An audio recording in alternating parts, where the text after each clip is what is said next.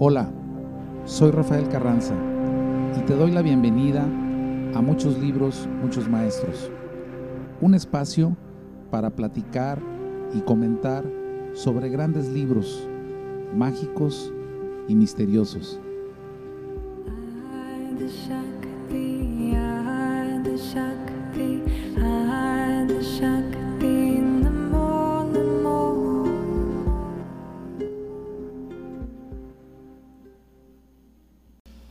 Hola, bienvenidos nuevamente a muchos libros, muchos maestros.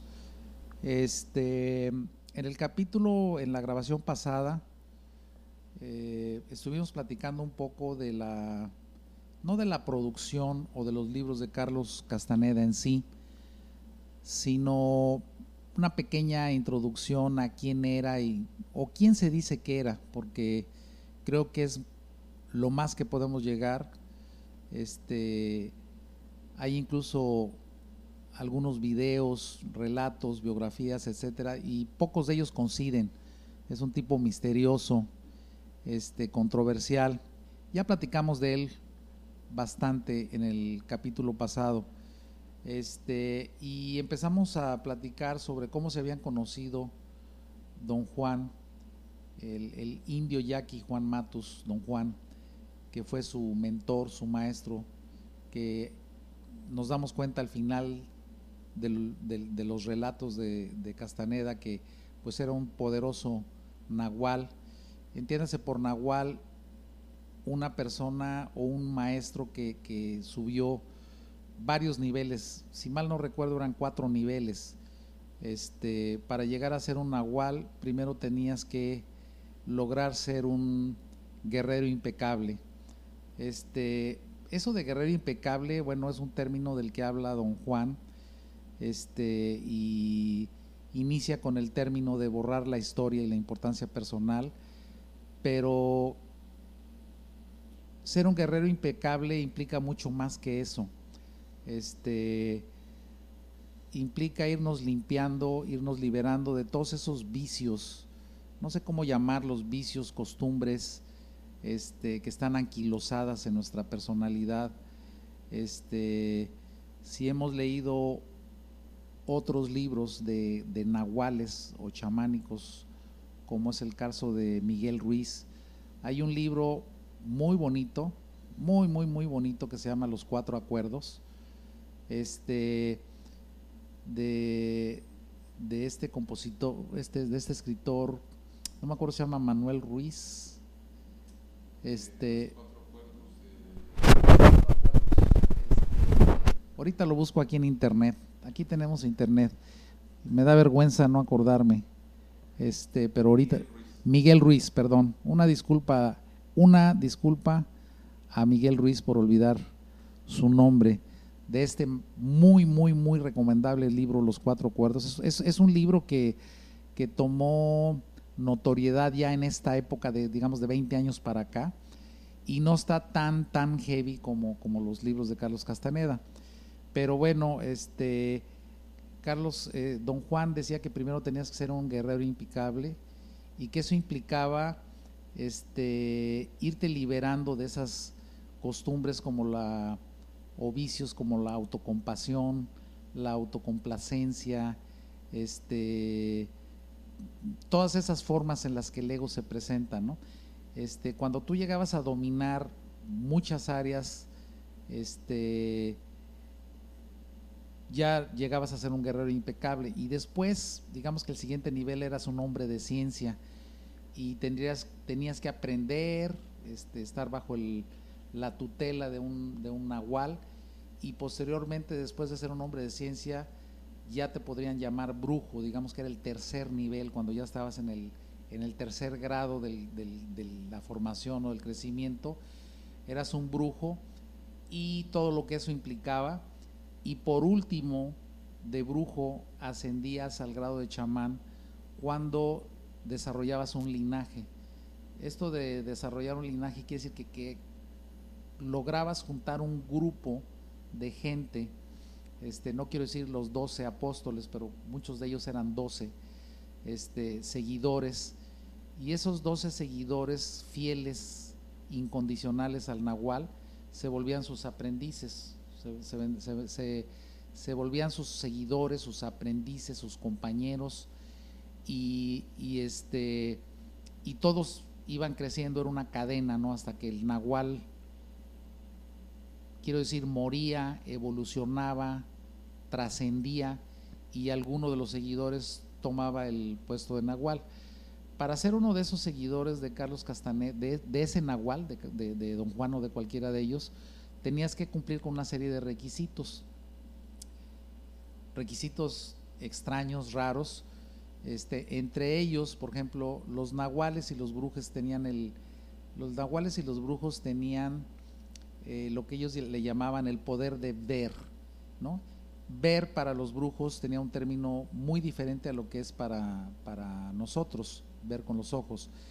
Este, ellos veían tu conformación energética y si tú te vas a las culturas, eh, sobre todo las tibetanas, este, habla mucho del, del, poder del aura, ¿no? poder ver el aura, ¿no? Este, hoy aquí me acompaña este, mi hijo Rafa, este, que es como una especie de entrevistador. Estamos, estamos haciendo un ejercicio que como dijimos en un principio no sabemos a dónde nos va a, dónde nos va a llevar. Y él me comentaba que pues era más fácil si él me preguntaba algunas cosas. Entonces quiero darle las gracias a Rafa, a mi hijo Rafael, por estar aquí conmigo, sobre todo por ayudarme a iniciar este proyecto y a seguirlo. Él está en los controles técnicos, todo lo que tiene que ver con grabación, archivos, redes sociales, etcétera. es la idea de que él me ayude con esa parte del proyecto.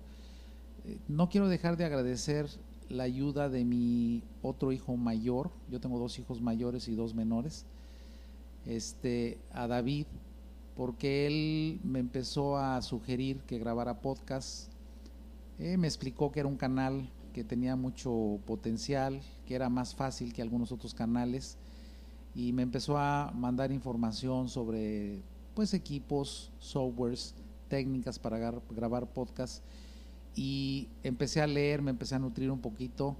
Entonces, muchas gracias David, muchas gracias por, por abrirme esta oportunidad, este, o por ponerla más al alcance de mí. Este, y gracias Rafa por, por tu apoyo técnico en, en, en, estar buscando cómo podemos lograr subir toda esta información de una manera este, profesional, lo más profesional que se pueda. Entonces, este, Rafa quería hacerme algunas preguntas de lo que hemos visto hasta ahorita de Castaneda. Sí, eh, básicamente en el capítulo anterior, eh, terminas el relato o el podcast eh, comentando la conversación que tienen al final donde don Juan Matos le dice a Carlos que no son iguales, porque él es un guerrero impecable. Y eh, eso pone de alguna manera a Carlos, eh, eh, pues, lo, molesta mucho, ¿no? Recuerdo mucho cuando tú, cuando tú hablas, no me acuerdo, creo que era en, el libro de, de un curso de milagros, cuando tú explicabas lo de cuando, cuando ofendes a un hermano, realmente no estás ofendiéndolo. ¿Nos puedes platicar un poquito de eso? ¿Tú te acuerdas de ese, de ese... Ah, sí, sí, sí, sí, sí. Este, wow, este es un salto cuántico, ¿no? De Carlos Castaneda, un curso de milagros. Gracias, sí, de eso se trata. Este, sí, eh, lo, lo, que con los años entendido de, de Carlos Castaneda, este, en la historia personal, este, lo relaciono, yo, si, si, alguien me preguntaba, bueno, ¿tú qué entiendes? ¿Qué es lo que tú entiendes de a lo que don Juan se refiere con la historia y la importancia personal? Pues definitivamente la palabra que más fácil describiría esa importancia personal o esa historia en personal es el ego, ¿no? Ahora bien, bueno, eh, depende de tu familia, de dónde vienes, cómo te educaron, pero mucha gente que tiene familias prominentes de políticos, empresarios o gente adinerada, pues lo primero que avientan por delante es el apellido. ¿Por qué? Porque pues es, es el apellido da tu historia personal, de dónde vienes, a qué familia perteneces. Eh, pero a final de cuentas es simplemente otra manifestación del ego. Eh, de hecho, sin evadir la pregunta de un curso de milagros, en, eh, saltándonos a otro continente que se llama Cábala, este, hay una clase en donde habla de las cinco maneras en que uno proyecta el ego, ¿no? Este, uno de ellos el orgullo, podría ser la importancia personal, ¿no? Entonces ahí ya liga un poquito la cábala judaica de hace más de dos mil años con el chamanismo de Carlos Castaneda, que él escribió esto en 1975, aunque el chamanismo viene, es precolombino, ¿no? Totalmente. Este, y lo que yo te comentaba de un curso de milagros, este, que es un librazazazazo, este, muy diferente a lo de Carlos Castaneda, porque los de Carlos Castaneda son libros que puedes leer disfrutar como un cuento, o sea, te los lees como si estuvieras tomando chocolate. O sea, empiezas un libro y si te gusta el tema y te sientes un poco afín, bueno, te lo chutas, es una delicia leer a, Carlos Castaneda, cualquiera de estos, por lo menos estos primeros tres libros y los demás ya se ponen un poquito más intensos, este, pero son libros para leer.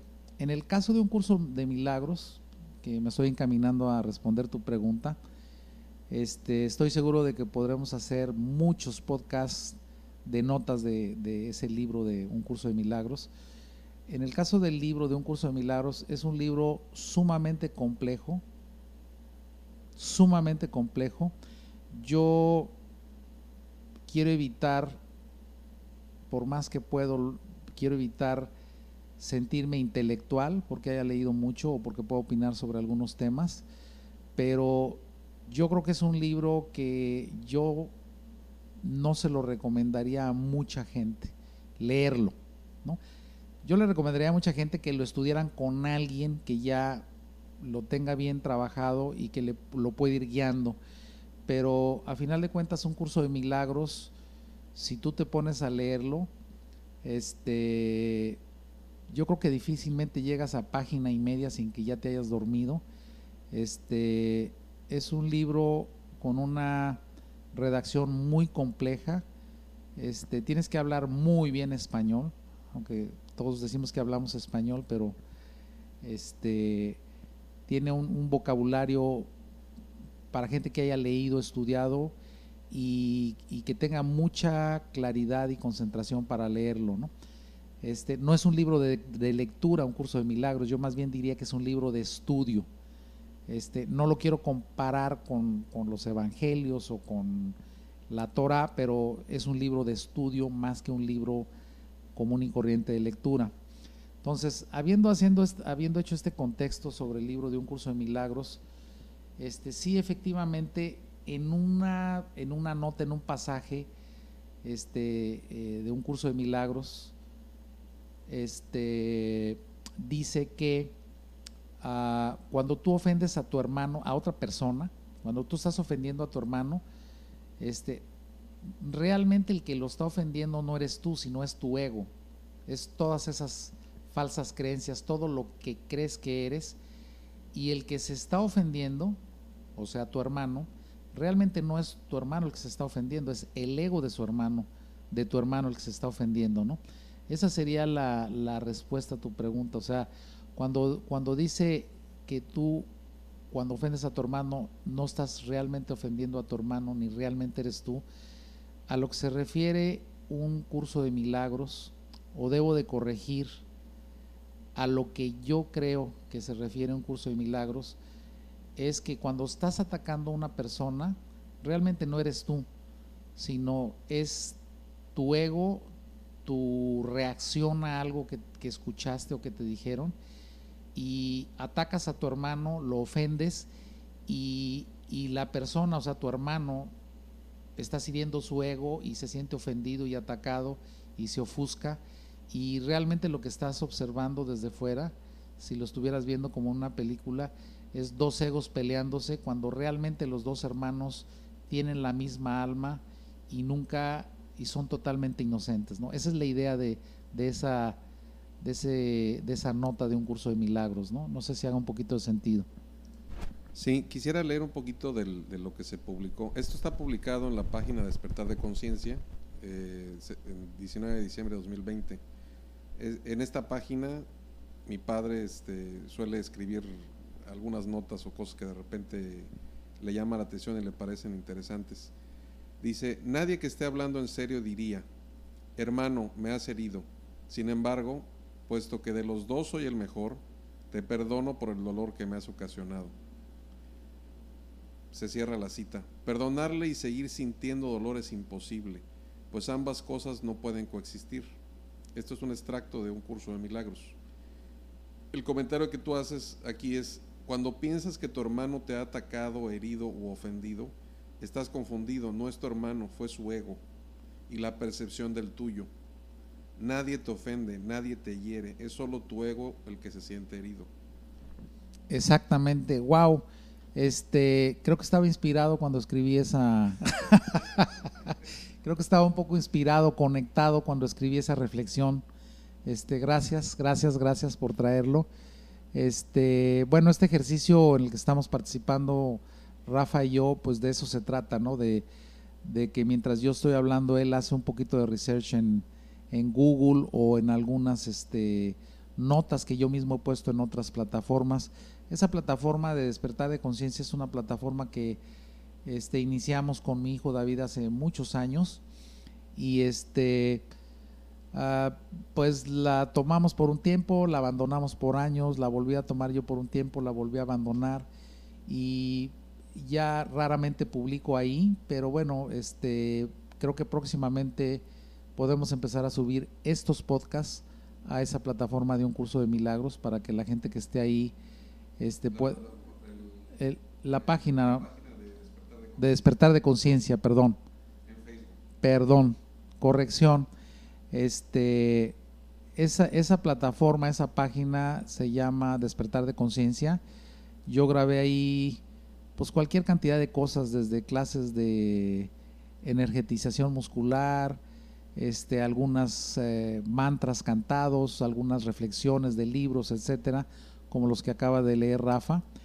Y bueno, la idea de este programa, de estos podcasts, es que sea sin guion, este, espontáneo.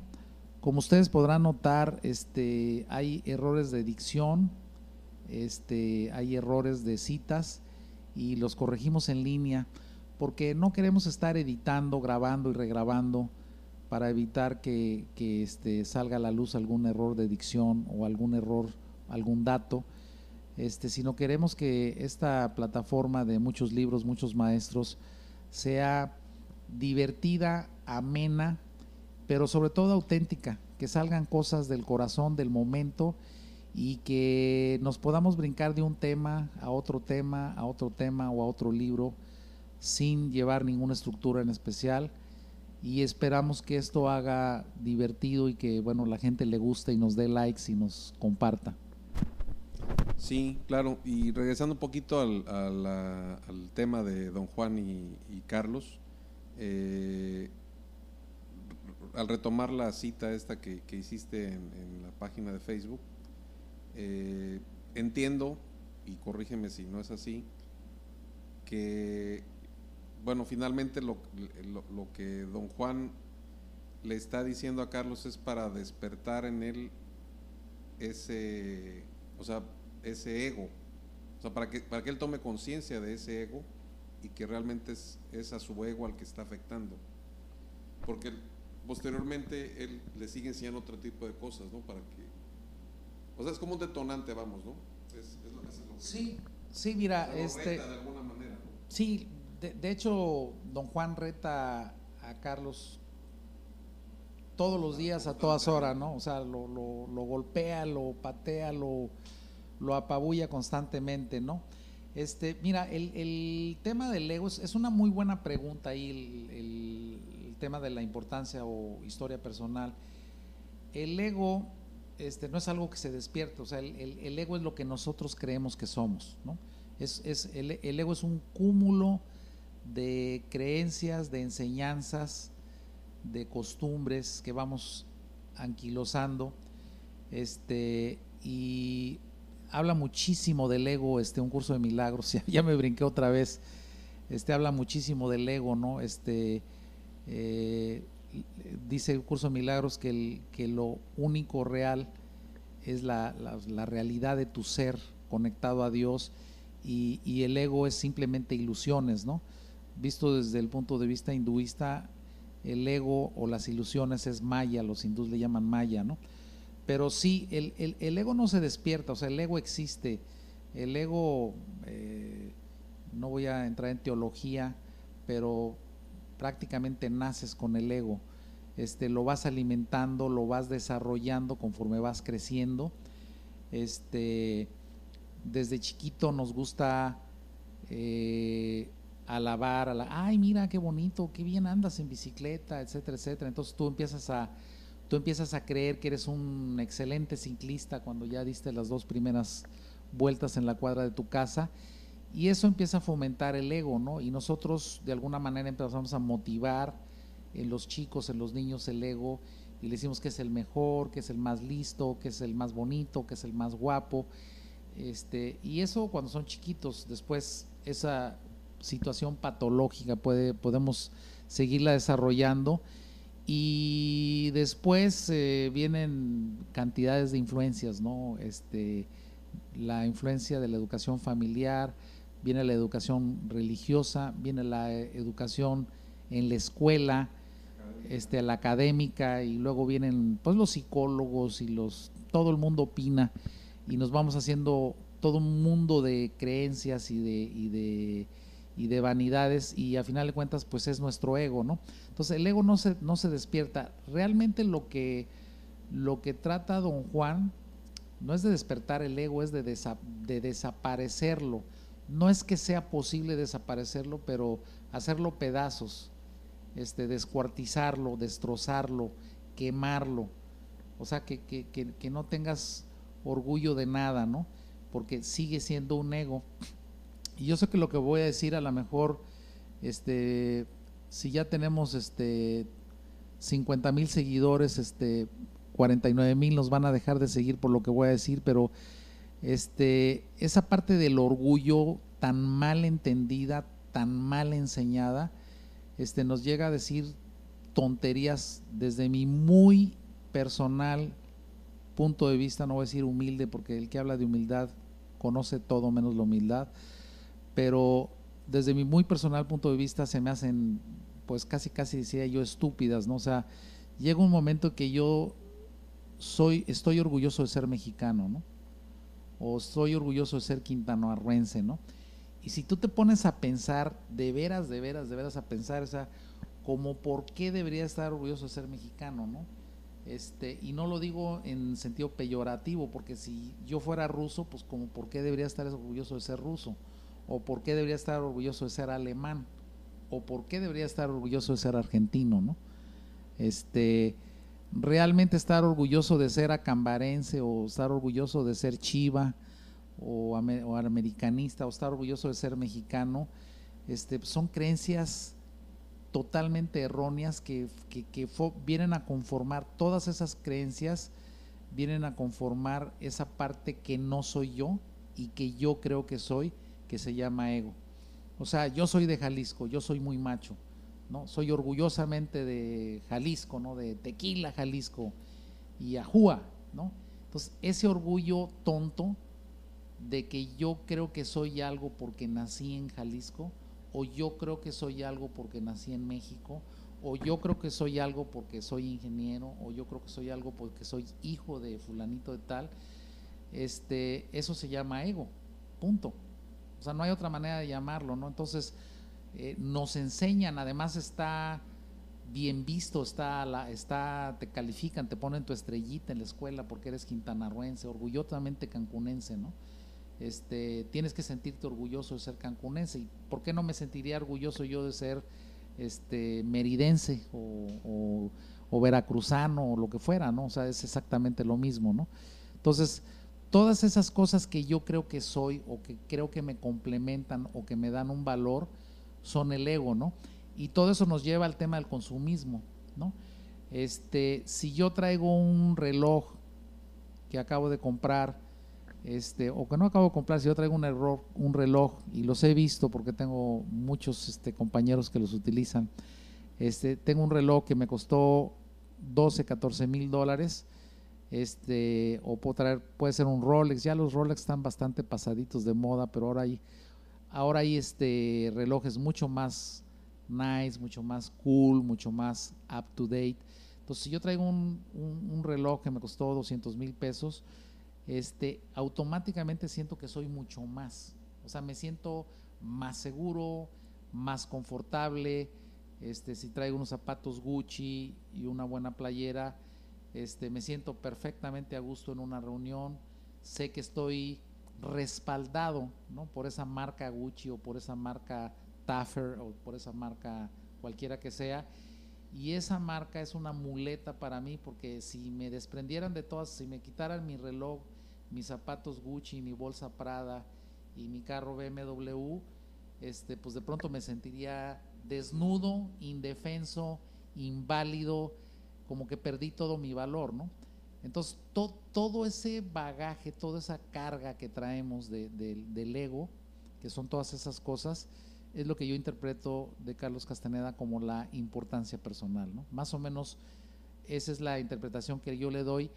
Y luego él habla del tema de, que tienes que dedicar tu vida a generar eh, poder personal, ¿no?